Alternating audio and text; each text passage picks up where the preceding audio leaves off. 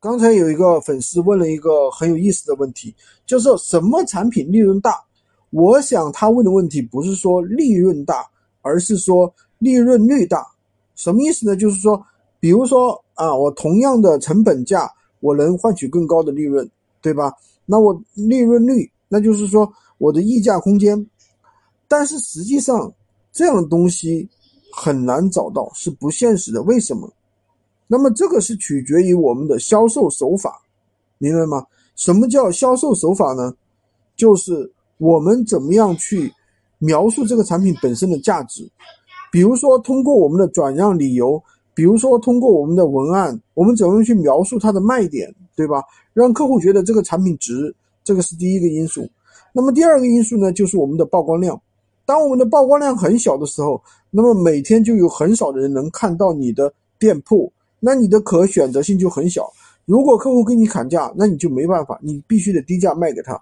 如果你的曝光量很大，那你可选择的客户很多，每天进的人、浏览人数多，那你是不是就掌握了一个溢价空间，对吧？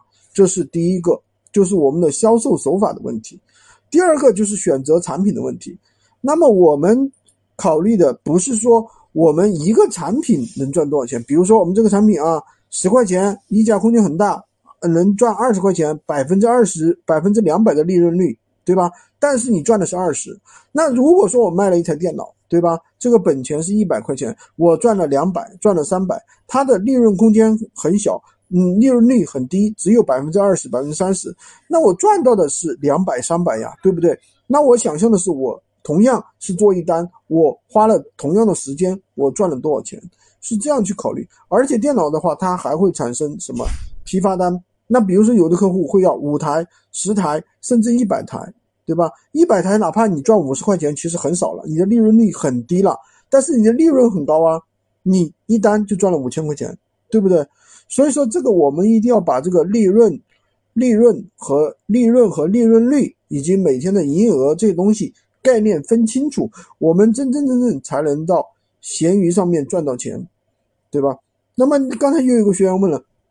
那么我们怎么样才能把这东西卖出一个高价呢？对吧？那你要，你任何东西你肯定是卖给不懂的人啊，你卖给懂的人，那怎么可能卖出高价呢？他是不是始终给始终低价给你去压，对不对？这是很正常的。那首先一个，任何一个东西，我们不能把任何东任何东西都写得清清楚楚、明明白白。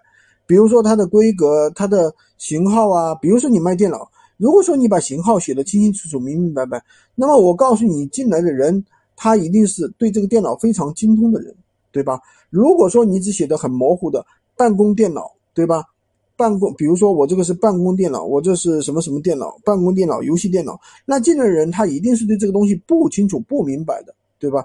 那你去给他推荐这些东西，那就形成了什么？你是导购。